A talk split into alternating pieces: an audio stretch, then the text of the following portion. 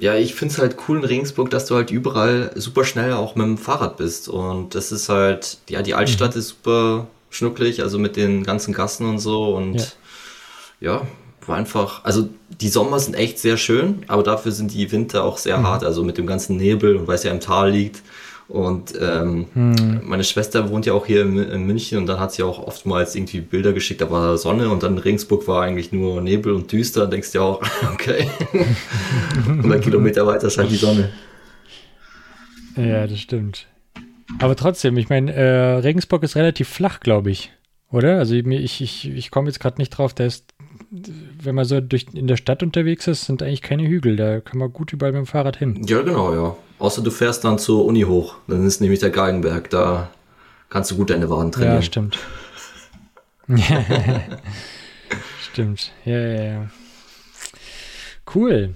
Schön. Alrighty. Dann äh, würde ich sagen.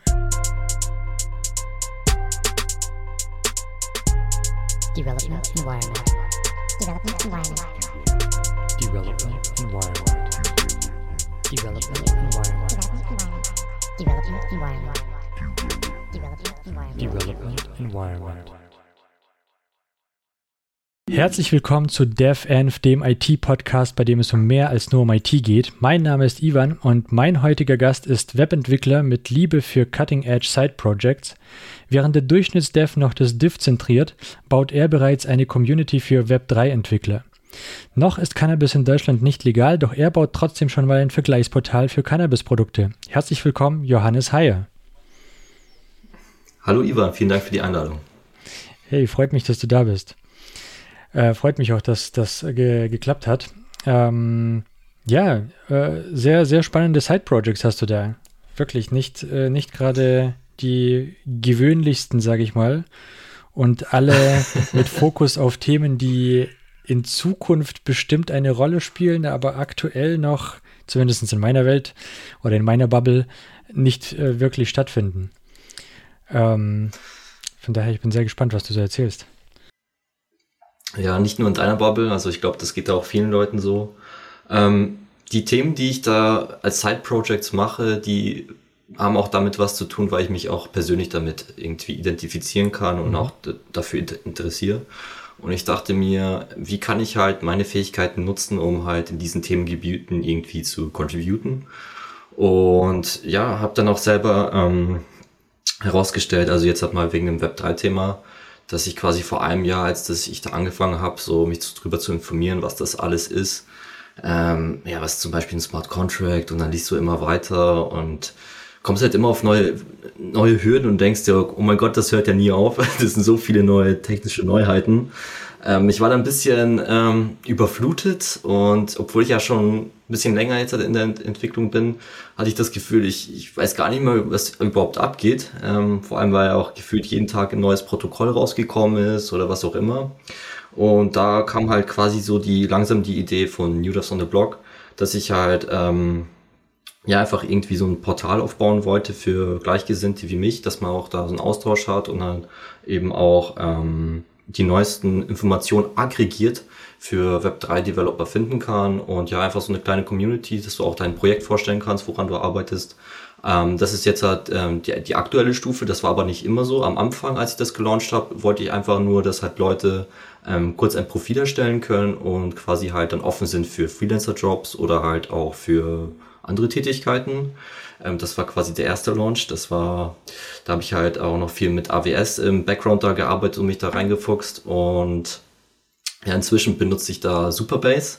Da glaube ich, gibt es ja noch einen anderen Indie-Hacker, der, der Jonathan, der da auch ganz viel in, in der Richtung macht. Ja, ja. ähm, genau, und ähm, ja, das ist halt interessant, wie sich das jetzt alles so entwickelt hat und wie sich das noch entwickeln wird. Ähm, aber ich versuche halt da iterativ halt immer irgendwie weiterzukommen versuche halt da die Probleme zu adressieren. Und das wird auf jeden Fall ein Marathon und kein Sprint. Und ja, ich, genauso ist es halt, genauso ist es mit meinem anderen Thema auch, ähm, mit, mit Buberts. Da, da habe ich auch ähm, für meine Freundin, äh, für meine Verlobte ähm, quasi weil sie halt ähm, Schmerzen hat während der Menstruation und da wollten wir halt alternative Produkte ausprobieren und unter anderem, wenn man halt recherchiert hat, findet man halt eben auch CBD-Produkte und ja, da habe ich auch angefangen da zu recherchieren und du findest halt immer tausende Shops, weißt auch nicht, ob die Bewertungen da, da echt sind oder gekauft und ja. ob das wirklich da, ja, man, man, fühlt sich da auch irgendwie ein bisschen lost. Und da kam halt auch dann meine zweite Idee, weil ich muss auch selber sagen, ich bin in dem, ich, ich bin auch Konsument, was das angeht. Also sowohl CBD als auch THC. Und also ich, wie gesagt, das ist auch ein, ein Interessensfeld von mir selber und ähm, kann mich da, damit identifizieren. Und da dachte ich mir, ja gut, dann fange ich jetzt auch einfach mal damit an. Ja, klar. Oder die erste Iteration, ja, die erste Iteration von Pupertz war eigentlich auch nur, dass ich ähm, einfach mal alle Shops auflisten wollte, ähm, was die halt quasi anbieten und wo die sind. Ja, dass du halt auch äh, Google Maps dann halt oder so per Marke halt sehen kannst, wo die sind und was die halt verkaufen. Und da dachte ich mir, ja, das ist schon ganz cool, aber vielleicht kann man das noch ein bisschen weiterdenken, so als eine Art Vergleichsportal. So, und dann halt, dass du halt, wie, wie mein Pain, den ich halt vorher erwähnt habe, wo du ähm, nicht wirklich weißt, äh, ob es da, ob es noch ein anderes Produkt gibt, weil die CBD-Produkte sind ja auch echt teuer und wenn du sowas kaufen willst, da, da willst du ja eigentlich auch was Gutes kaufen. Ne? Und ja. dann, ich sag mal, einen, einen Griff ins Klo machen. Absolut. und Genau, und da habe ich, da habe ich halt auch ungefähr aus meiner Perspektive diesen Pain identifiziert und habe da einfach daraus dann, ja, das dann weitergemacht.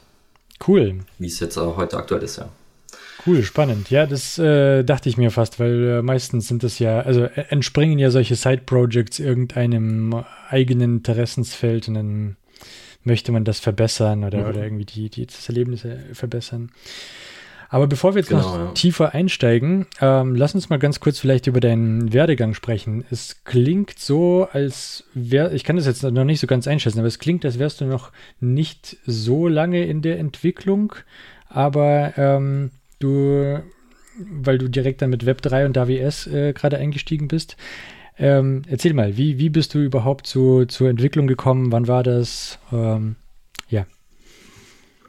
Also eigentlich beschäftigt mich die Entwicklung schon mein ganzes Leben. Das hat da angefangen in der Schule. Ähm, so mit 16 habe ich angefangen, äh, ja mit so Scripting, Script Kiddie, sagt man heutzutage.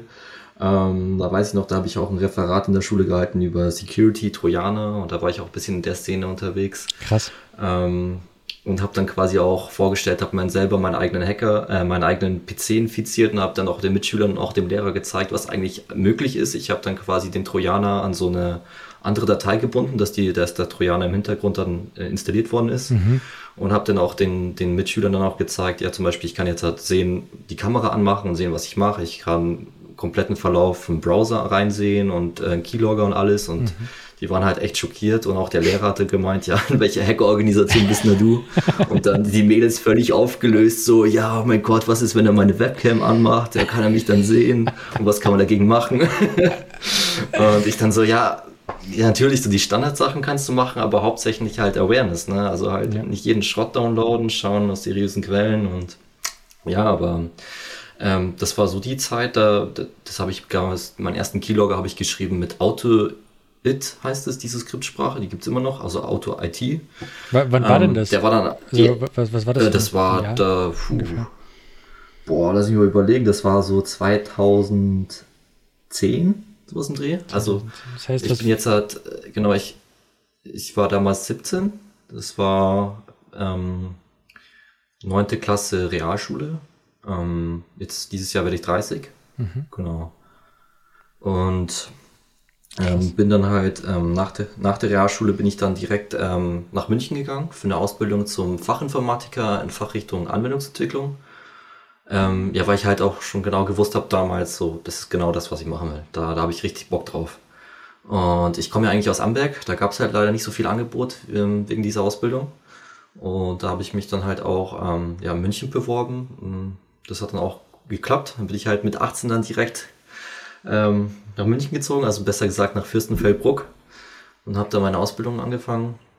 Drei Jahre lang, habe es durchgezogen, ähm, habe aber eigentlich dann nur im letzten Ausbildungsjahr wirklich Programmieren gelernt in der, im Betrieb, weil vorher war ich, ja, weil es ein, große, ein großes Unternehmen war, vorher Personal, noch ein bisschen äh, im, Controlling gewesen, dass man alles durchläuft.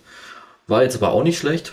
Mhm. Aber wie gesagt, so richtig programmieren habe ich dann erst im letzten Jahr gelernt. Das war dann hauptsächlich mit ASP.NET und C Sharp. Und ja, dann, wie ging es dann noch weiter? Dann haben halt damals auch schon meine Kollegen, mein Vorgesetzter auch gemeint, ja, weil es halt alles ähm, so Ingenieure waren oder Physiker, die dann quasi so über ja, quer reingekommen sind in die Programmierung. Mhm. Und die haben dann auch zu mir gemeint, ja, dass wenn ich da mal langfristig bleiben will und so, dann auf jeden Fall Studium. Also die haben mich da schon für ein Studium motiviert. Ich hatte eigentlich am Anfang gar nicht so die Intention. Ja. Ähm, äh, habe dann aber dann noch nachträglich nach der Ausbildung mein Abitur in München nachgeholt und ähm, war dann darauf also fünf Monate im Ausland in Südamerika, ein bisschen Work and Travel, ähm, bevor ich dann das Studieren angefangen habe in Regensburg, Wirtschaftsinformatik. Mhm. Ich habe dann 2016 im Sommersemester angefangen, Wirtschaftsinformatik zu studieren und habe das dann ähm, im Sommer 2020 dann ähm, abgeschlossen. Und seitdem war ich dann ähm, ja, angestellt. Ähm, zuerst in Regensburg bei einer Firma, da habe ich ähm, Webentwicklung gemacht mit Vue.js, ähm, sechs Monate lang. Das hat mir aber dann ja, nicht so gut gefallen. Also ich sag mal eher das Produkt und was die halt gemacht haben. Und bin dann anschließend, ähm, da wo ich schon lange immer Werkstudent war, ähm, die heißen AVL in Regensburg, mhm. da bin ich ja dann zu, zu denen zurückgegangen, weil wegen Corona gab es ein, ja, paar Komplikationen, sagen wir es mal so. Ich wollte eigentlich bei denen Bachelorarbeit schreiben und es war schon alles geregelt, Prof war da, Thema war da und dann, ich war halt Werkstudent und einen Monat wurde ich dann ausgestellt, damit ich dann halt anfange als Bachelorand. Mhm. Und dann habe ich noch zu meinen Kollegen gesagt, ja, wir sehen uns dann in einem Monat, ne? Edgy die Kurzarbeit angemeldet, durften keinen mehr einstellen. Ah, okay. ähm, ich musste mich dann noch kurz organisieren, dass ich dann halt ähm, eine andere Bachelorarbeit schreibe und Jedenfalls zu dem bin ich dann halt wieder zurückgekommen, als es ging. Mm, und war dann auch bis ähm, ein, über ein Jahr dort. Und das war dann der Zeitraum, wo wir ähm, gewusst haben, okay, dass wir halt eben umziehen. Und das war auch so die Zeit langsam, wo halt viele in meinem Team, die ich auch vorher kannte, durch meine Werkstudentenzeit, ähm, sich ähm, auch aufgelöst haben, weil die gesagt haben, ähm, ja, die, der eine geht dahin, der andere fängt was anderes an. Und das war eigentlich der Hauptgrund, warum ich eigentlich dahin wollte und warum ich auch gegangen bin, weil wegen dem Team, wegen den Menschen. Ähm, das hat einfach super viel Spaß gemacht, mit denen zu arbeiten und du hast ja doch trotzdem noch was gelernt. Und das ist für mich immer noch Hauptfaktor Nummer eins, die, egal wo ich anfange, das muss halt menschlich immer passen. Ich finde halt, ich bin ein Mensch, ähm, ich denke, das Fachliche kann man alles irgendwie lernen, aber so menschlich, Teamwork, das, ja, kannst du schlecht jemandem wirklich beibringen. Absolut. Ja, da gebe ich dir recht. Und, und ja, und dann, ähm, genau, dann sind wir halt eben umgezogen. Ja, da war ich ein bisschen lost dann, wusste auch nicht, äh, was ich jetzt halt machen sollte. Ich hatte auch äh, keinen Plan B. Und dann habe ich auf LinkedIn eine Nachricht bekommen aus jemanden, also von jemandem aus Israel, der im Blockchain-Bereich tätig ist. Und ja, hat ein kurzes Gespräch, ich glaube eine halbe Stunde lang. Und ähm, dann war ich für ein paar Monate äh, als Freelancer tätig für dieses Blockchain-Startup aus Israel. Genau. Die sind unter DAO-Stack, also ähm, falls der Name was sagt. Und ähm, bin da aber seit äh, Januar nicht mehr, weil die halt eben keinen Investor gefunden haben, weil es generell noch eine schwierige Zeit war für Web3, wegen auch dem ganzen Skandal, was da passiert ist und ja, die Investor da ein bisschen vorsichtiger sind. Ja. Und ja, seit Februar bin ich jetzt halt, ähm, wieder bei der AVL, aber bei einer anderen AVL in Nürnberg tätig und bin da ganz entspannt ähm, ja, 30 Stunden und nebenbei pushe ich halt meine Side-Hustles. Ja. Cool. Krass. Es klingt immer so scammy und so. Ich weiß nicht, ob du die Folge gehört hast. Ich hatte mal ähm, Kiruse vor ein paar Folgen hier ähm, zu Gast. Mhm. Und sie hat ja erzählt, sie arbeitet ja für, ähm, also die, die Firma, für die sie arbeitet, äh, sitzt in LA und äh, ist auch im Web3-Bereich äh, tätig und auch als Freelancerin. Das, das klingt schon, also ich habe da auch erzählt, ich habe auch mal ganz kurz für ein Web3-Ding gearbeitet, so auch als, als Side-Hustle und ähm, die waren in Dubai ansässig. Mhm. Ich frage mich, wann, wann der Erste in Deutschland so einen richtigen Arbeitsvertrag bekommt und Web3-Zeug macht. Oder wie lange das noch dauert. Weil ich finde, für, für Deutschland ist das immer noch irgendwie so weit entfernt, gefühlt. Oder kennst du viele Leute, die Ja, in es- Deutschland, oder kennst du viele Jobs vielleicht in Deutschland, die, die Web 3 anbieten? Ähm, ich hatte auch mal ein Vorstellungsgespräch ähm, beim Startup in Berlin. Mhm. Die machen was im, also Web3 Gaming. Ähm, Mhm. Die heißen Unbound Nation. Also da gibt's schon was. Also Berlin ist da echt ähm, das Hub, sage ich mal, in Deutschland, was Okay. Web3 angeht. Und ich weiß in München eine Firma, die heißt, äh, ich weiß nicht, ob ich es jetzt richtig ausspreche, Tang Tangenji, Tangani, ich nenne sie immer Okay. Tangani. Okay. ähm, die machen halt auch, aber mehr so im Business-to-Business-Bereich ähm, was im, im Blockchain. Also es ein bisschen was gibt schon, aber wirklich, wie du sagst, äh, sehr, sehr wenig. Also Ja, man muss schon die Augen sehr ähm, weit aufmachen und die Lage gut beobachten. Und da, wo du jetzt arbeitest, da hast du aber nichts mit, mit Web 3 zu tun, sondern Web 3 ist ähm, nur in Anführungszeichen äh, Side-Hustle. Genau, ja, also äh, ja, nur, ja. Also in der Arbeit hauptsächlich ähm, React und AWS. Und ja, aktuell mache ich leider jetzt auch nicht mehr so viel im Web 3 Umfeld, also dass ich halt ein bisschen experimentiere mit Smart Contracts und so, das habe ich letztes Jahr viel gemacht. Aber jetzt halt wegen den anderen Side-Hustles ähm, nutze ich halt meine aktuellen Skills, die ich habe, also wie im Frontend und so weiter, um halt da in diese, in dem Bereich halt trotzdem noch einen Beitrag zu leisten. Ja. Okay, cool. Das heißt, du bist ja aber dann äh, Full-Stack-Entwickler, oder? Weil wenn du sagst, du hast mit .NET und, und C-Sharp angefangen und jetzt machst du React, du hast Vue Ja. gemacht. Genau, ja. Also äh, ich hauptsächlich arbeitsbedingt war ich halt immer irgendwie in der Frontend-Schiene. Ähm, aber so durch meine Side-Projects habe ich halt mich auch mit den anderen Themen beschäftigt. Und in der Arbeit haben wir halt auch so die Moral, so wenn du auch Backend machen willst, dann darfst du auch Backend machen. Und da bin ich Ja. jetzt auch dabei, immer mehr halt so Backend-Tätigkeiten zu machen. Wie gesagt, ich arbeite jetzt halt intensiv mit Superbase und es ist halt wirklich ein Traum, was die De Developer Experience angeht, Frontend, im Backend und kann ich, jeder, der zuhört, einfach unbedingt mal reinschauen. Superbase kann ich nur empfehlen für die Side Projects, weil du hast ein Free Tier, also ich bin hier nicht gesponsert oder so, das ist Ja. eigentlich nur meine persönliche Erfahrung, weil wenn, du- wenn du dir überlegst, ja okay, Side Projects, ja, ich will schon, dass es skaliert, okay, erstmal AWS, ja, und dann AWS ist halt riesig, ja, das, Mhm. das ist ein Riesenschiff, da ziehst du halt nicht schnell mal irgendwie was hoch. Ja. Ähm, du musst dich mit jedem einzelnen Service gut äh, beschäftigen und so bei Superbase, zapp, Mhm. und ist alles da, was du brauchst.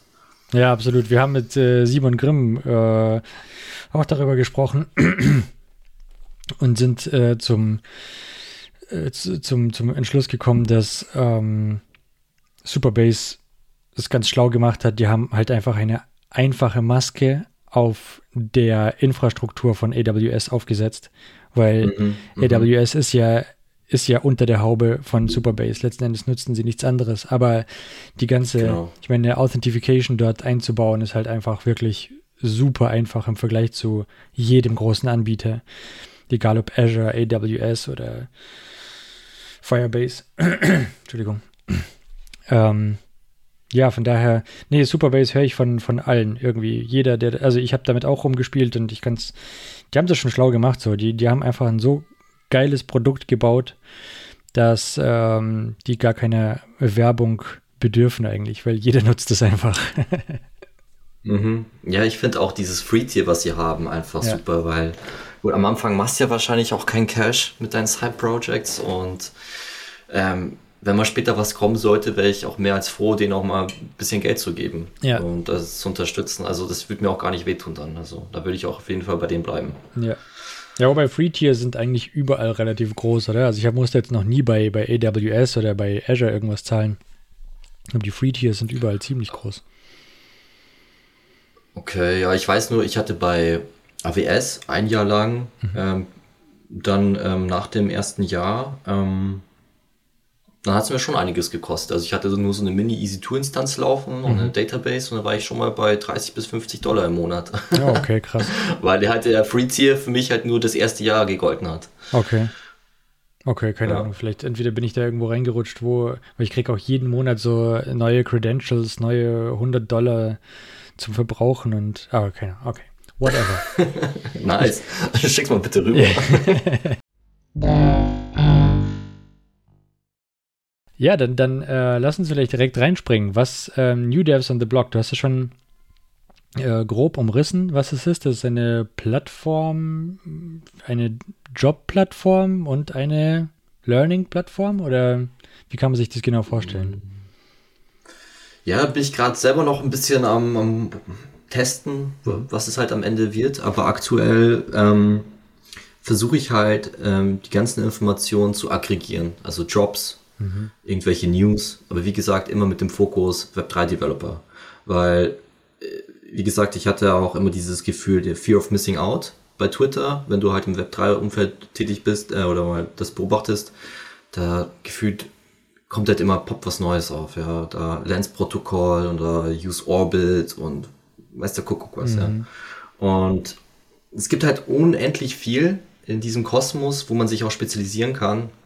Und was halt cool wäre, wenn ich halt all diese Informationen irgendwie aggregieren kann und wie so eine Art Newsfeed, dass du dir zusammenklickst, okay, ich interessiere mich für Polkadot, für Solana und für Fuel zum Beispiel, dass du halt gezielt für diese Sachen dann halt all die Informationen bekommst, die du halt brauchst. Ähm, das wäre halt so eine, ein Painpoint, den ich versuche zu adressieren.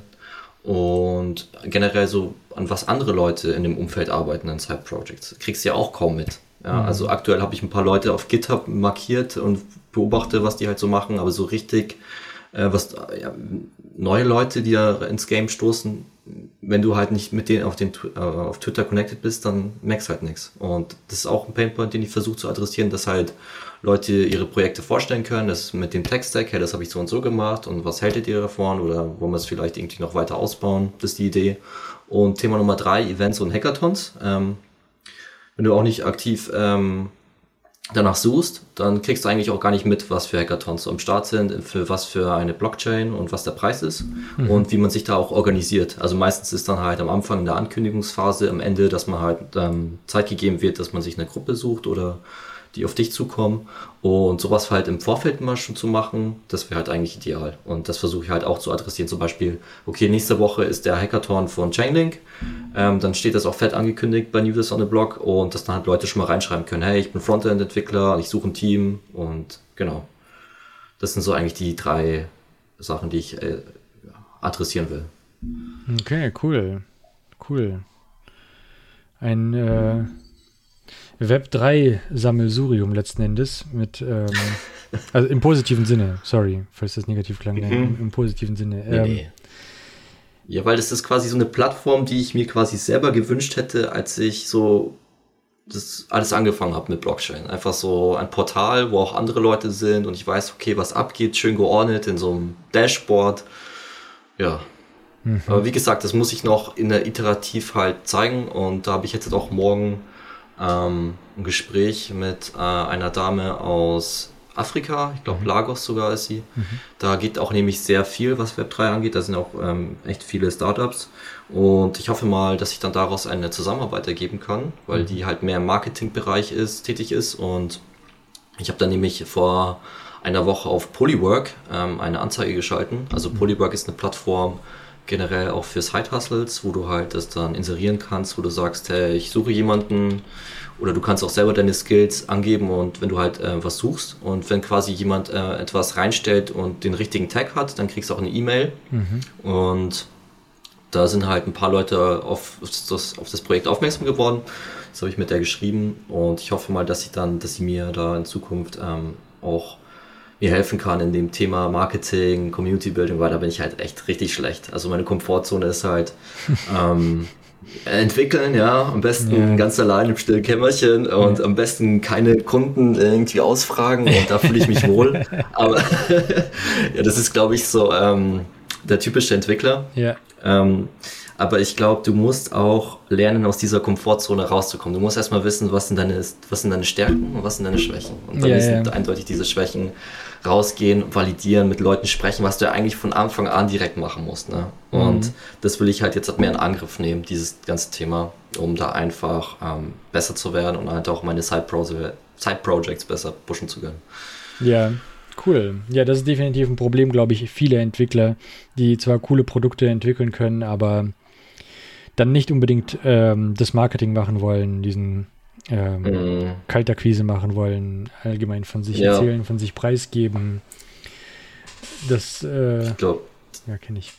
Ich glaube, die Entwickler ticken so, ja, ich muss einfach noch fünf andere Features dazu bauen und dann äh, wird es noch besser. Ja, ja, ja. Bash, also ja. wird leider halt nicht besser. Ja, das, die Zeit hätte man wahrscheinlich woanders besser investiert. Ja, absolut. Und die, die es dann machen, das, das sind dann die, die wenigen, die dann auch noch, ja, zudem musst du es auch noch gut machen. Ich meine, trotzdem, das Web ist auch schon, ist auch schon voll mit Leuten, die Marketing machen. Ähm, mhm. Ja, ich wollte gerade sagen, dass wenn man das beides vereinen kann, also quasi ein guter Entwickler plus auch noch Marketing-Skills hat. Aber ja, das ist zwar der Weg zum Erfolg, aber trotzdem natürlich nie, nie eine Garantie. Mhm. Ähm, der der äh, Simon, äh, Simon Grimm äh, hat auch was Witziges erzählt. Der meinte irgendwie, ähm, dass er immer dachte, naja, er wird coole Produkte bauen und äh, irgendwann kommen dann äh, Sponsoren zu ihm und bewerfen ihn mit Geld. Äh, aber so war es halt nicht. Und irgendwann musste er lernen, dass man selbst nachfragen muss und um Sponsoren zu bekommen, einfach für sich selbst Werbung machen und selbst anfragen und selbst hingehen und sich das mhm. holen. Das ist schon krass. Ich meine, dafür, ich meine, er, er hat ja wirklich eine Riesenlobby und eine riesen, ähm, ja, un unglaublich viele User und eine riesen Plattform, aber trotzdem war ihm das nicht bewusst. Was hat der Simon gemacht? Der, äh, also was macht, für eine Plattform ist das? ähm, Ionic Academy. Die, das ist so eine so Pl Plattform, Tutorial-Plattform für Ionic ähm, Framework. Kann, ah, kann, ich gesagt, ähm, Ionic ist doch was im Mobile-Umfeld, oder? Ja, genau. Oder das nicht? Ist, ja, genau. Okay. Da kannst du dir mit Webtechnologien quasi native Apps bauen. Ja, aber wie du gesagt hast, ähm, es gibt halt manche Sachen, die du halt einfach nur mit deiner eigenen Erfahrungen halt lernst. Also es kann, natürlich können die Leute auch sagen, hey, du musst eigentlich mehr Marketing machen und so und da denkt man sich auch, ja, aber es gibt, wie gesagt, es gibt manchmal, es, es gibt ein paar Themen, die kannst du nur aus einer eigenen Erfahrung lernen und. Das ist halt auch dieses Thema, finde ich, so auf Leute zugehen und machen, spätestens dann, wenn du halt äh, so viel Schweiß und Blut in dein Projekt gesteckt hast und merkst, da geht nichts voran und dann bist du eigentlich am Boden zerstört, ja, und dann denkst du, was, was muss ich anders machen, ja, und dann kommt man da hoffentlich dann raus und macht es dann auch. Ja, voll. Nee, die Erkenntnisse muss man schon selber haben. Ich habe mir auch schon die ganze Zeit überlegt, ob ich nicht irgendwie einen Blog oder in irgendeine Form mein Wissen gieße über das ähm, Podcasten, weil ich habe auch schon jetzt in diesen ersten 15 Folgen oder wie viele das sind, ähm, die ich jetzt habe, so viel darüber gelernt, was ich einfach nicht auf dem Schirm hatte.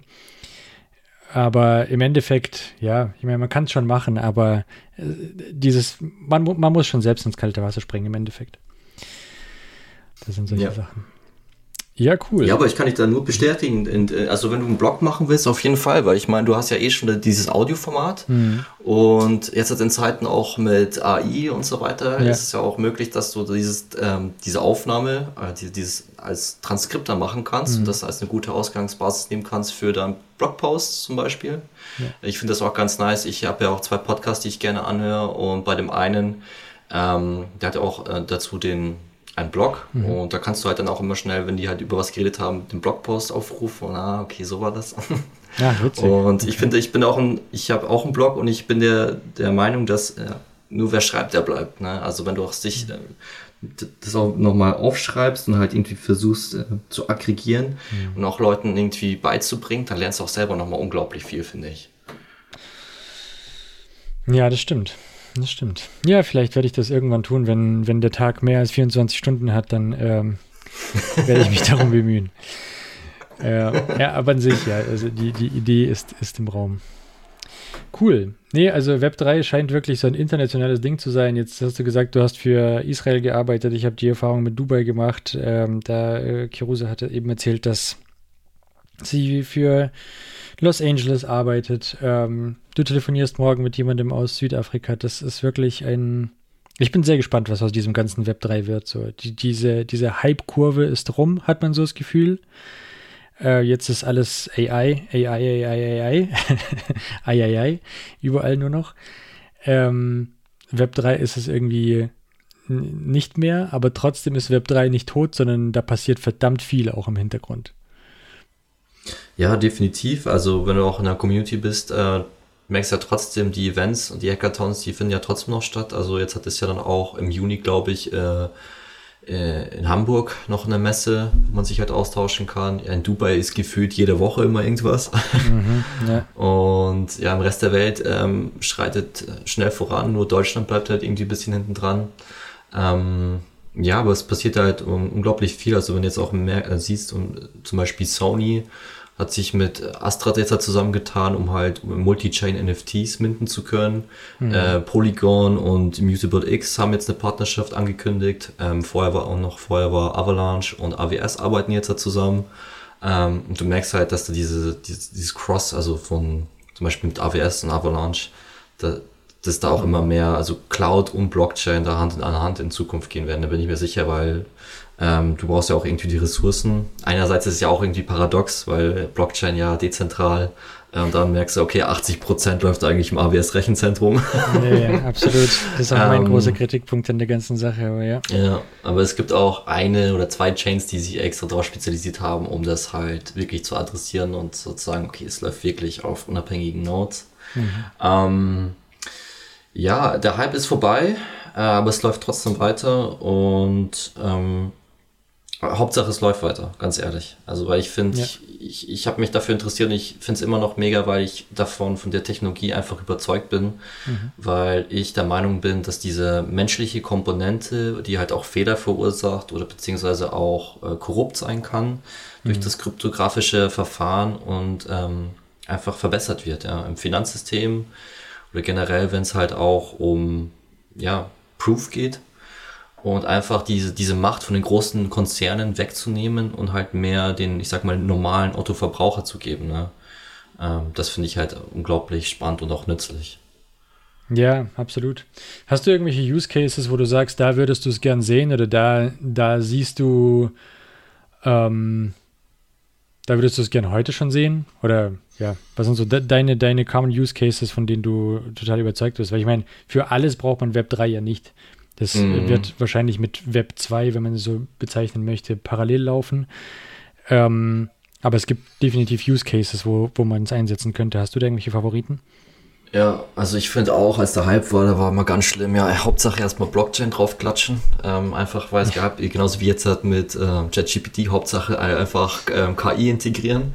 ähm, nee, aber Blockchain versucht ja im Grunde halt das Problem von Proof zu lösen, also halt, was du halt wirklich sagst, ob das auch wirklich der Fall ist, ja.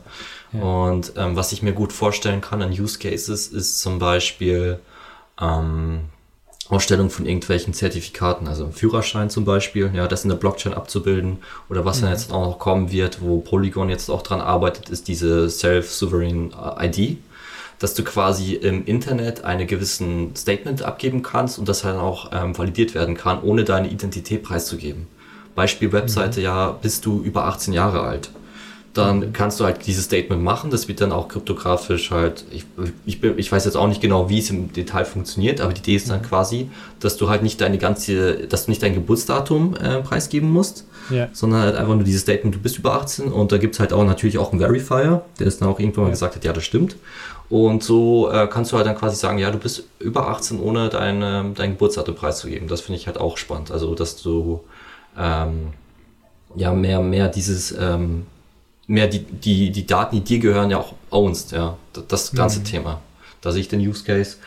Und was auch noch sehr cool ist, ähm, Thema Künstler und Royalties, also jetzt unabhängig von der ganzen NFT und Bildergeschichte Apes, ähm, yeah. gibt es auch einen richtigen Use Case und zwar bei den Künstlern mit echten physischen ähm, Werken, dass du ähm, quasi ein digitales Abbild davon schaffen kannst von einem Kunstwerk ja. Und dass, wenn das dann verkauft wird, dass dann der Künstler, auch wenn es weiter verkauft wird, immer noch seine Royalties bekommt. Weil aktuell heute ist es ja so, Künstler am Anfang der Karriere, nicht so bekannt, verkaufen ja die ersten Werke und äh, für wenig Geld. Und irgendwann mal später, wenn der Künstler bekannt ist, ähm, gehört ihnen ja das erste Werk nicht mehr. Und ja. dann gibt es dann große Auktionshäuser, die machen dann später irgendwie ein Vermögen damit und der Künstler mhm. bekommt am Ende quasi nichts. So, und dann ja, ja. über die, über die Blockchain, wenn man das so geregelt hat, okay, dieses eindeutige Token gehört dem Künstler, das ist dieses Kunstwerk, der wird sein Leben lang und vielleicht auch noch dessen Kinder, also vor allem ja, wenn ein Künstler stirbt, da sind ja auch vor allem die ersten Werke und die letzten sehr interessant und auch sehr preiswert. Und mhm. so könnte man halt quasi, ähm, bleibt es halt beim Künstler beziehungsweise dann bei, sein, äh, bei seiner Familie dann, das Geld. Das finde ich richtig und gut so. Ja, das ist cool. Das ist cool. Ja, allgemein in der Kunst sehe ich das auch sehr stark. Also gerade auch bei Musik, die ja eh digital ist, vielleicht sogar irgendwie diese ganzen GEMA-Einzahlungen mhm. könnte man damit auch vereinfachen. Bei ja, Music, bei Music gibt es auch sogar noch ein Projekt, das hat bei Chainlink, letztes Jahr, als ich da beim Chainlink Hackathon teilgenommen habe, die heißen Music.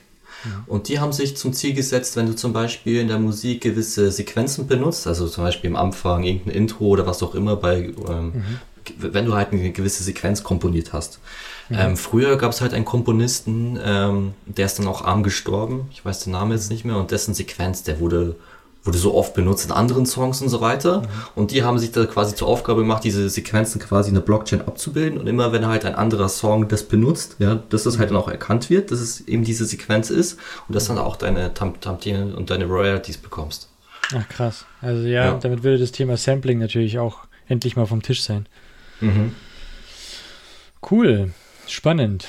Ja, bin gespannt. Nee, cool. Also dieser, dieser ähm, äh, Hub, den du da baust, sieht auch natürlich sehr spannend aus und äh, kann mir durchaus vorstellen, dass das irgendwie in Zukunft auch eine, die Community ja wachsen wird, definitiv.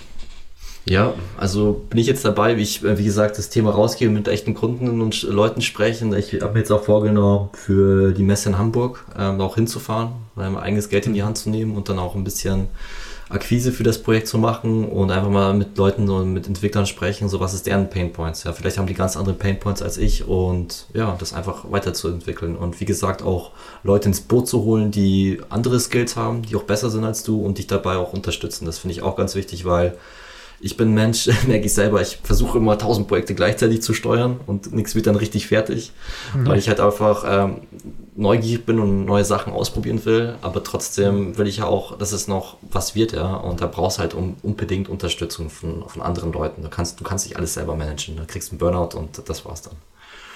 Cool, äh, was für eine Messe? Das ähm, Messe in Hamburg? Äh, das, ich glaube, das ist die Blockchains, heißt die. Lass ich mal also, kurz. Also, also eine, eine Blockchain, eine Web3-Messe. Genau, ja. ja. Okay, cool. Wusste gar nicht, dass es sowas gibt in Deutschland. Wieder was gelernt. Alright, dann ähm, kommen wir mal zum verbotenen Teil der, äh, der Side Projects. Zum äh, Buberts Club. Sehr, genau. sehr cooler Name, inspiriert bestimmt vom äh, Wann Buberts legal? Der, ja, genau, ja. Wirklich. Der ja. Spruch. Ja. Ähm, genau, wo, wo, worum geht es da nochmal? Also, du hast schon gesagt, das ist ein Vergleichsportal mhm. und eine Map bisher, oder? Genau, also wie gesagt, so die erste Iteration war halt einfach mal nur Shops anzuzeigen äh, in München, dann Berlin und dann immer weiter gemacht, ähm, mhm. wo du halt quasi CBD-Produkte oder sonstige Zusatzartikel kaufen kannst für dieses mhm. Umfeld. Und ähm, in der zweiten Iteration, als ich halt wie gesagt da gemerkt habe, durch die ganzen Googlen und manuell Produkte vergleichen, ähm, eben habe ich mir gedacht, okay, ähm, einfach mal ein Vergleichsportal wäre auch ganz nützlich. Ne? Check24 hat das ja ganz erfolgreich gemacht, warum dann nicht in diesem ja. Umfeld? ja, stimmt. Und ähm, habe ich dann auch angefangen, die Daten zuerst manuell zu crawlen, einzugeben, dann später auch automatisiert zu crawlen und letztendlich, was eigentlich super einfach und trivial ist, ähm, einfach sich anmelden für Affiliate. da kriegst du nämlich die ganzen Produkte als CSV-Datei täglich aktualisiert. Ja. Und die habe ich mir auch ein Parser geschrieben von CSV und Postgres dann rein. Und dass ich halt dann ähm, sehr einfach und schnell aktuelle Daten habe von den einzelnen Shops. Und da musst du dich natürlich auch bei diesen Portalen anmelden und dann dich auch bewerben für den Shop. Ähm, deswegen war es auch nicht schlecht, dass ich auch schon eine erste Version von der, von der Website online hatte, dass halt auch die, die Shops sich das auch mal anschauen konnten. Mhm. Und da bin ich jetzt dabei, die ganzen Produkte zu sammeln und zu aggregieren. Aktuell geht es jetzt halt hauptsächlich noch um die Öle, die CBD-Öle. Aber ich hoffe, dass wenn dann der Konsumentenmarkt aufmacht, dass ich dann auch die Blüten abdecken kann, weil das ist mhm. das Thema, was ich besonders spannend finde. Ähm, da habe ich auch schon viele Ideen für die Zukunft. Ähm, hauptsächlich geht es dann darum, dass du wie eine Art ähm, Explorer am Anfang erstmal auswählen kannst, ja, was du für eine Wirkung haben willst. Ja, willst du eher was Berauschendes, eher was zum Runterkommen Mhm. Und dass er dann quasi dir die passenden Blüten anzeigt mit der jeweiligen Wirkung und dann quasi, wo du diese Blüten halt in der Nähe, in welchem Shop kaufen kannst. Das ja. wäre ganz, ganz cool äh, aus meiner Perspektive, weil heutzutage ist halt, du kriegst irgendwas, du weißt nicht, was es ist, ist es gestreckt und das finde ich, äh, gehört eigentlich schon längst, ähm, ja, das ist einfach schlimm aktuell, weil geregelt dann, irgendwie. Ja, ja ist irgendwie geregelt, dass du halt auch wirklich weißt, was du da auch bekommst. Ja. Und ich denke, mhm. die Legalisierung ist ein unglaublich guter Schritt in die richtige Richtung, meiner Meinung nach, weil dann der ganze Schwarzmarkt hoffentlich ausgerottet wird. Ähm, fließt unendlich viel Steuergelder in die Regierung rein, das benutzt werden kann für Prävention oder Suchtbekämpfung. Und einfach alle haben was davon. Und wenn du auch mal anschaust, Studien, Cannabis ist inzwischen in jeder Gesellschaftsschicht angekommen. Also das machen Schüler äh, im Gymnasium als auch quasi Akademiker querbeet durch. Mhm. Und ja, ich finde, das ist halt eine bessere Alternative als Alkohol. Ja? Und hast du sogar mhm. gewusst, dass die amerikanische Unabhängigkeitserklärung sogar auf Hanfpapier gedruckt worden ist? Ja, also. das habe ich auch schon mal gelesen. Ja. Stimmt. Ähm, äh, noch eine Frage zum, zum Bubas Club an sich oder zumindest zum, zum Shop-Listing hier. Ähm, müssen sich die Shops irgendwie, also müssen die sich selbst registrieren? Legst du die an? Oder wie läuft hm. das? Weil, also wenn ich jetzt, äh, sagen wir mal, ich bin jetzt Betreiber eines äh, Headshops oder eines CBD-Shops, ähm, kann ich da das selbst anlegen? Muss ich dich anschreiben oder wie läuft das? Genau, du musst mich anschreiben. Ähm, mhm. Aktuell habe ich all diese Einträge selber gemacht. Mhm. Ähm, aber auch dann sind wir auch beim Thema Validierung. Also ähm, ich wollte jetzt nicht unglaublich viele Features einbauen. Also ich habe halt nur das Nötigste gemacht für mich selber. Ähm, nächster Schritt wäre jetzt quasi auch mal mit echten Shopbetreibern zu reden und wenn es halt weitergehen sollte und dann wirklich ich mehr Anfragen bekommen sollte von irgendwelchen Shops, dann würde ich das schon überlegen, das irgendwie mit einer Eingabemaske zu automatisieren. Aber am okay. Anfang glaube ich, so soweit du alles manuell machen kannst, würde ich das manuell machen, einfach wegen dem Validierungsschritt, weißt du, was ich meine? Dass du ja. halt nicht unnötig Zeit und Energie verschwendet hast und dann, wenn halt wirklich der Bedarf da ist, dass du das dann automatisierst. Ja, ja, verstehe, verstehe. Okay, cool. Ähm, aber also, äh, wiss, weil ich, ich kenne auch einen Shop, der hier definitiv ausgelassen wurde. Deswegen, ich frage einfach in persönlichem Interesse, ob du, ähm, also da muss ich, aber du gehst quasi, du nimmst den Kontakt mit dem Betreiber auf. Das ist jetzt nicht so, du hast einen Shop äh, auf der Straße gesehen und äh, nimmst ihn auf, sondern der Betreiber weiß das. Ja, also der, ich habe ich hab quasi den, den Eintrag angelegt, ja, und ich mhm. habe dann auch dem Betreiber von dem Shop eine E-Mail geschrieben, habe gesagt, hey, ich habe dich hier aufgenommen in unserer Datenbank wenn es nicht okay ist, dann schreib mir einfach. Okay, Keiner cool. hat bisher geschrieben, also. okay, das ist äh, ein, ja. ein schlauer Zug. Cool. Alright. Ja, zur äh, Legalisierung, das ist natürlich auch so ein äh, heißes, heißes Thema. Ähm, es, ich bin gespannt. Glaubst du, glaubst du, es geht durch? Ja, ich, bin auch ein bisschen zwiegespalten, aber ich hoffe es wirklich. Also ich meine, es hat ja auch die Ampel versprochen und mhm. also ich hoffe stark, dass sie ihr Versprechen einhalten und wäre Gut, traurig. Also, dass Politiker etwas versprechen und nicht einhalten wäre, ist jetzt nicht die größte Überraschung. Nein, Ivan! ja, nee, also wie gesagt, ich, ich hoffe, ich hoffe es. Ähm, ähm, ja, und wenn nicht, naja, habe ich halt ein bisschen was dazugelernt in Webentwicklung und wenn, wenn nicht 24, dann vielleicht 25, ja, oder ja, 26. Absolut. Ja, ich meine, im Endeffekt ist ja, CBD-Produkte gibt es ja schon.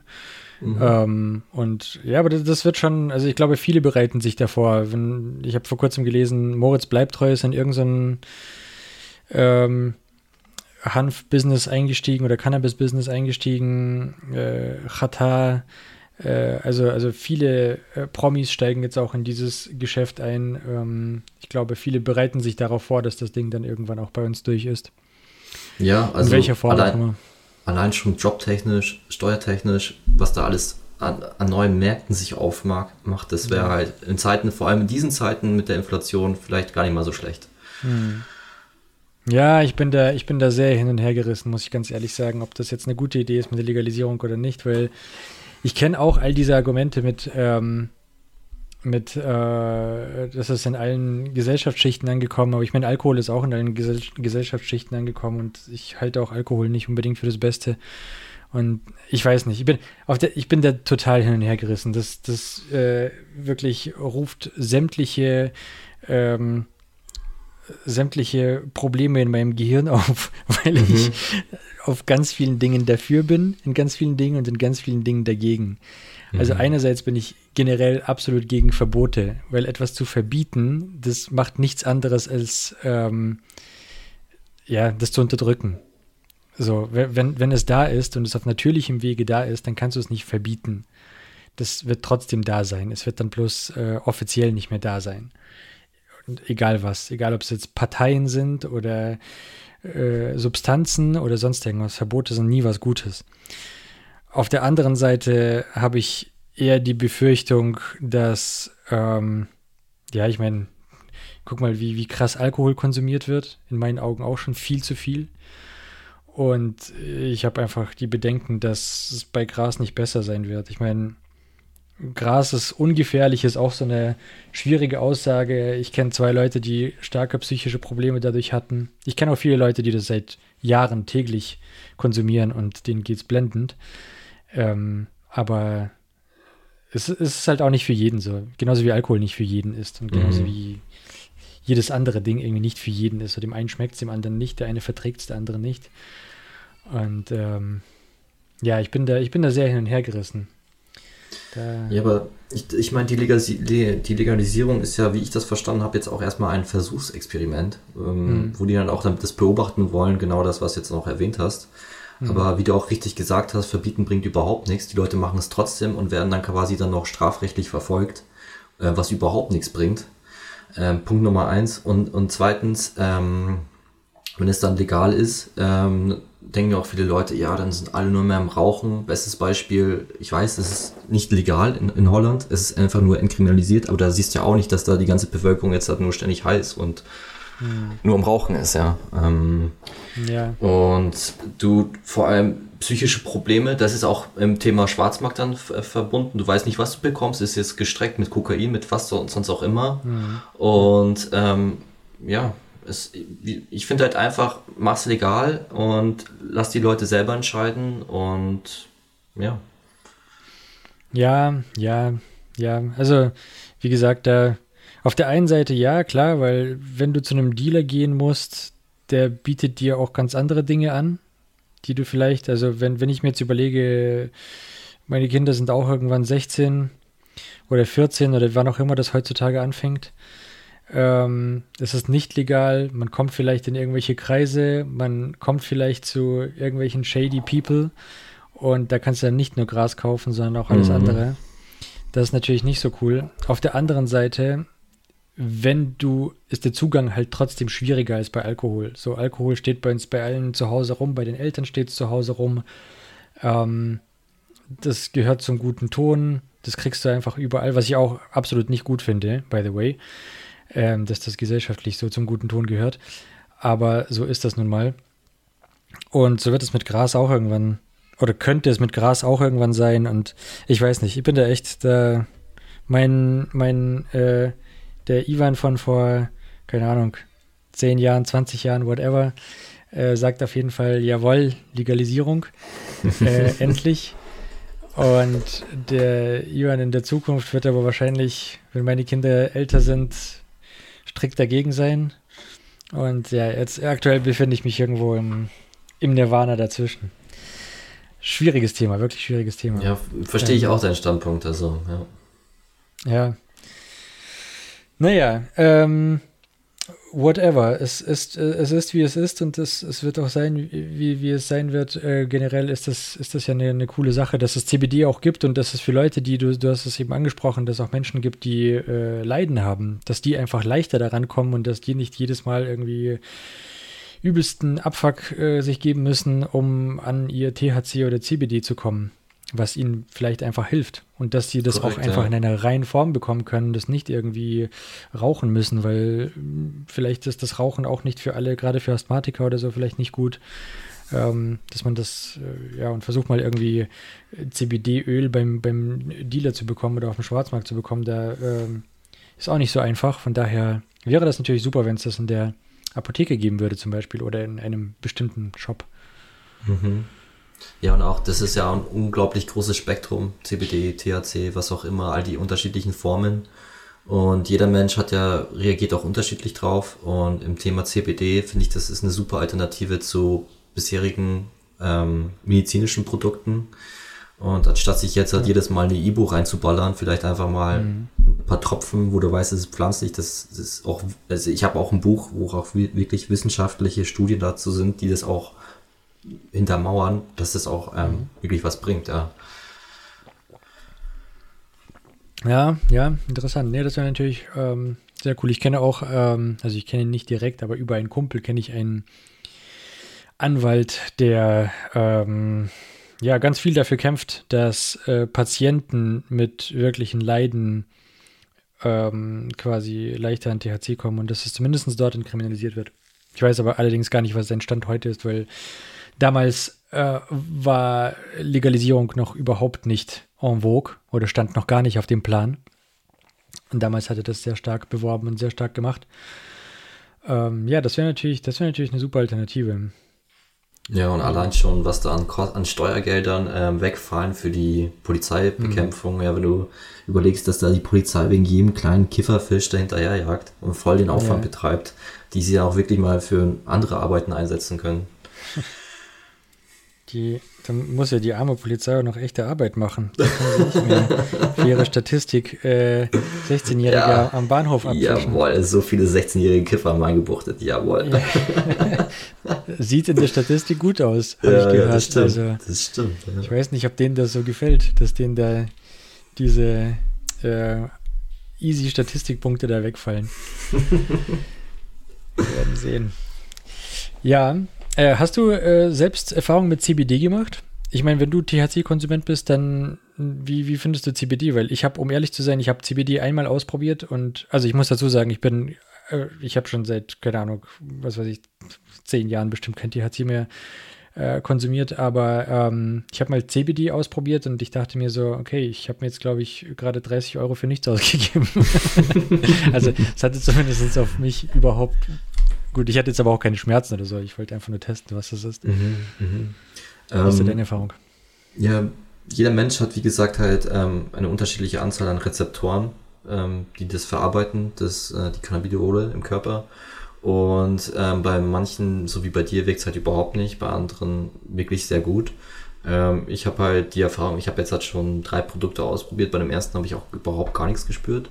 Und bei den anderen zwei hatte ich halt irgendwie so eine leichte Entspanntheit. Ähm, mhm. Die Schultern wurden halt irgendwie ganz entspannt. Das ist wie ähm, nach dem Saunagang irgendwie so gefühlt. Ja? Wenn mhm. du nach der Sauna und du hast dich geduscht und fühlst dich einfach so entspannt. So war das mhm. irgendwie ein bisschen. Und ja. Krass, cool. Ja, viele Kampfsportler schwören auch darauf. Ich hatte früher im Gym, ähm, gab es drei Leute, die sich regelmäßig mit so einem CBD-Zeug eingeschmiert haben ähm, weil die gesagt haben, dass das ähm, nach dem Sparring äh, wohl zur Regeneration hilft. Mhm. Ja. Das fand ich auch sehr spannend. Habe ich aber nie ausprobiert. Ich auch noch nicht, also. wahrscheinlich. ja, cool. Okay, also du meinst, äh, willst du, kannst du Werbung machen? Was für ein Produkt äh, hattest du ausprobiert, wo du gesagt hast, das hat geholfen? Das weiß ich jetzt leider gar nicht mehr. Okay, alles klar. Okay, cool, ja. Aber war das ein Öl oder war das so ein Mundspray oder was war das? Oder? Ähm, das war so eine Art Paste, ja. Ah. Genau. Okay. Aber zum, zum oral einnehmen, also. Genau, ja, das machst du halt auch wie das Öl, so legst du halt unter die Zunge. Das ist mhm. ähm, eine Paste, schmeckt halt echt bitter. Aber wenn es mhm. bitter schmeckt ein bisschen, dann merkst du auch, okay, so, so soll es eigentlich sein. Verstehe.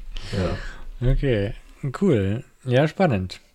Ja, ähm, klingt auf jeden Fall nach äh, zwei Pferden, auf die du da gesetzt hast, die sehr viel Potenzial haben in, in, in Zukunft. Ich wollte auch mhm. schon längst mal mit jemandem sprechen, der irgendwie in dieses Thema Cannabis investiert, weil in meinen Augen ist es zwar noch sehr tabuisiert, deswegen sieht man nicht so viele davon, aber da ist viel, also da passiert viel, glaube ich, in dem Bereich. Ähm, ich weiß, ich habe da nur eine Reportage mal gesehen auf WDR. Das, anscheinend gibt es ja auch da in Kroatien oder war mal auch äh, eine Messe oder wo auch die ganzen aus Europa und auch teilweise aus Amerika, weil klar, die Amerikaner oder auch die Kanadier ähm, wollen jetzt auch mitmischen, ne? da ihre Shops auch aufbauen. Mhm. Ähm, da, da, das hatte ich gesehen und halt auch, dass halt in Deutschland auch jetzt halt Indoor-Fabriken, also nee, Hallen jetzt halt schon dafür mhm. genutzt werden, aber auch strengstens gesichert sind. Mhm. Und aber ansonsten habe ich jetzt halt auch nicht so viel mitbekommen, weil ich auch ähm, zu sehr beschäftigt war mit meinen anderen Themen. Aber muss ich mal noch schauen, was da noch so vor sich geht, auf jeden Fall. Cool. Ähm, ja, das war es eigentlich auch schon so mit meinen äh, Hauptfragen. Ich habe noch am Ende jeder Folge Blitzfragen für meine Gäste. Okay. Die, die Fragen mh, mm, musst du nicht äh, kurz beantworten. Du kannst gerne erzählen, wieso und weshalb du das so siehst, aber du solltest sie halt schnell beantworten, einfach aus dem Bauch heraus. Okay. So sind aber auch so äh, Fragen, die jeder beantworten kann, denke ich. Okay, dann Blitzfragen. Äh, Mac oder Windows? Äh, Mac. Einfach weil für Entwickler muss ich nicht viel dazu sagen weiß wahrscheinlich der Entwickler selber. ja, ja, da, du, da gibt es äh, die unterschiedlichsten Antworten, die ich zu hören bekomme. Echt? Okay, aber du bist auf jeden Fall von Anfang an auf Mac und warst immer auf Mac und. Eigentlich war ich vorher immer Windows, ähm, dann eigentlich auf den Geschmack gekommen bei Mac, aber jetzt bin mhm. ich halt, ähm, ich habe noch einen Mac Mini, nebenbei aber privat jetzt hat halt Ubuntu. Okay. Mhm. Genau. Also immer auf Unix. Genau. Letzten Endes. Okay, cool. Smartwatch oder Dumpwatch? Bitte, was war das zweite nochmal? ich sollte an meinem Neologismus arbeiten. Dumpwatch, hab, äh, also eine, eine Uhr ohne smarte Funktionen. Ach so, ähm, dann ja die Dumpwatch, ja. Ähm, ich finde halt einfach, ich habe nur noch eine uralte Uhr von meinem Opa geerbt, die kann man noch aufziehen. Mhm. Ähm, Finde ich einfach schön, irgendwie sowas Nostalgisches noch um Armband zu tragen, während die ganze Welt sich so schnell verändert. Ja, wenn man eh schon ständig Smartphone mit dabei hat, da finde ich, wenn man sowas trägt, äh, weiß nicht, finde ich einfach cool. voll, voll. Das denke ich mir auch immer. Also ich trage normalerweise eigentlich immer Digitaluhren, aber also eine, eine Dump-Digitaluhr. Ähm, aber wenn man mal eine Automatik am Arm hat, dann äh, das ist schon cool. Das ist schon wie so, wie so ein kleines äh, Kunstwerk, das man am Arm mhm. Weil ja. da, da, laufen irgendwelche Rädchen und da passiert irgendwas die ganze Zeit an deinem Arm, ohne dass du es merkst. Das ist schon verrückt. Mhm. Allein diese Präzisionsarbeit, wenn du da mal überlegst, dass es ja, ja. auch eine Kunst für sich ist, ist unglaublich, was, ja. Ja, voll, voll. Nee, und wenn es natürlich noch ein Erbstück ist, dann sowieso keine Frage. Okay, cool. Ähm, Light Mode oder Dark Mode? Dark Mode immer. Egal, ob Sonne draußen scheint, äh, ob ich im dunkelsten Zimmer sitze, immer Dark Mode. Deswegen hat New in dem Blog auch nur Dark Mode, also gibt es keinen Light Switch. Geil, das ist also das ist kein fehlendes Feature, das ist nee, bei Design. Genau. Sehr cool. Sehr cool. Okay, Spaces oder Tabs? Tabs. Das war sehr eindeutig. Du bist, glaube ich, der Erste, der diese Frage so eindeutig beantwortet. Ich, ich habe schon gedacht, ich muss diese Frage überarbeiten und rausschmeißen, weil ich jedes Mal darüber diskutieren muss. Aber okay. Okay. Tabs, weil, weil man sie präzise, also weil man sie einstellen kann oder weil es bequemer ist oder? Also du meinst jetzt halt schon die Tabs generell so im Browser, in der IDE oder? In der, in der IDE, genau. Genau, ja. Ist halt irgendwie bequem für mich, also ja. ja. Okay. Okay, cool. Ja, es gibt Leute, die mögen Spaces, weil es äh, präziser sich in, einrücken lässt und, und so eine Sachen. Okay, verstanden. Äh, Kaffee oder Tee? Äh, Kaffee, ja, unbedingt. Ich habe eine kleine Siebträgermaschine, ich habe auch einen Barista-Kurs gemacht ähm, mm. und ähm, bin immer am Hasseln, am Struggeln, den richtigen Mahlgrad einzustellen. äh, macht auch wie Dreck, aber ich lieb's. okay, sehr gut, sehr gut. Ja, Siebträger ist was Feines. Irgendwann Irgendwann, wenn ich mal Geld habe. Ich, ich habe eine kompakte, die war auch nicht so teuer. Mein Bruder hat eine von DeLonghi, keine Schleichwerbung, 150 Euro. Mhm. Ist auch echt fein. Krass. Also die muss, das muss Krass. nicht das fetteste Gerät wie im, im Café sein. Es gibt auch äh, solche Alternativen, die sehr kompakt sind. Ja. Mhm. Okay, interessant. Muss ich mal nachschauen. Alright, dann ja, früher Vogel oder Nachteule?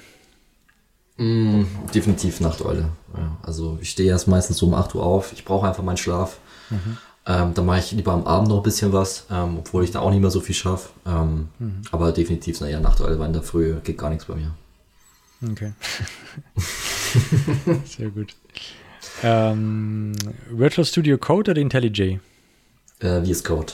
Finde ich einfach super. Ja, Plugins ist super, ja, einfach, ähm, leichtgewichtig, ähm, ja, for free. Ja, ja, ja. Anhand all deiner Aussagen äh, mache ich mir ein Bild von dir, dass du mehr im Frontend unterwegs bist, auf jeden Fall. Ja, schon. Ja, ja, Glaube ich. Ähm, Firefox oder Chrome? Ähm, Chrome, aber aktuell ähm, Brave. Ist ja auch auf Chromium-Basis. Genau. Okay, cool. Desktop oder Laptop? Laptop, immer nur. Nice. Finde ich einfach echt praktisch. Also ich habe da, ähm, steck's halt einfach an an meine Bildschirme. Da wenn ich später am Abend noch auf der Couch was machen will, muss ich da die ähm, halt nicht immer hin und her schieben, also halt pushen und pullen, sondern habe einfach nur ein Gerät und gut ist. Ja, ja. ja. Cool. Ähm, Homeoffice oder On-Site? Also per se Homeoffice auf jeden Fall. Zum Arbeiten Homeoffice, aber ich fände es auch mal ganz nett und cool, wenn man auch mal on-site ist mit den Kollegen, Workshop macht, sich austauscht. Finde ich auch noch wichtig. Ja. Also auch so ein, so ein Mischding. Genau, ja. Aber primär eigentlich Homeoffice, ja. ja verstehe. Okay. Ähm, Notizblock oder Handy? Notizblock. Also ich versuche auch ähm, Tagebuch zu schreiben. Schaffe ich nicht mhm. immer. Aber wenn ich es schaffe, dann ähm, finde ich auch, sind meine Gedankengänge mehr strukturiert. Ich weiß ungefähr so diese Selbstreflexion, was ich machen will, wo ich hin will, tut auf jeden Fall gut, kann ich nur empfehlen. Cool. Ja, stimmt. Spannend. Da sind wir auch wieder bei dem Thema Nostalgie, weil was Analoges zu machen im Vergleich zur Dumpwatch, also Smartwatch, Dumpwatch, mhm. ähm, ja. Okay. Ja, verstehe. Ähm, und last but not least, Indica oder Sativa? ähm, auf jeden Fall Sativa, ähm, weil ich dann halt einfach, ähm, ja, ich fühle mich irgendwie in, voller Energie, ähm, sehr kreativ auch. Also ein paar Ideen sind dann auch für New Doves on the Block entstanden, als ich in dem Zustand war. Hm. Ähm, und ja. Cool. Sativa. Cool, alles klar. Ja, dann, Johannes, vielen, vielen Dank. Hat mich sehr gefreut, war sehr spannend. Und äh, ich drücke dir die Daumen, dass äh, alles so passiert, wie es für dich gut wäre. Oder für, für deine Side, für deine Side-Hustles auf jeden Fall. Vielen Dank, Ivan, für die Einladung, für das Gespräch. Hat mir echt sehr gut gefallen und für dich auch noch alles Gute mit dem Podcast. Danke dir. Mach's gut. Ciao.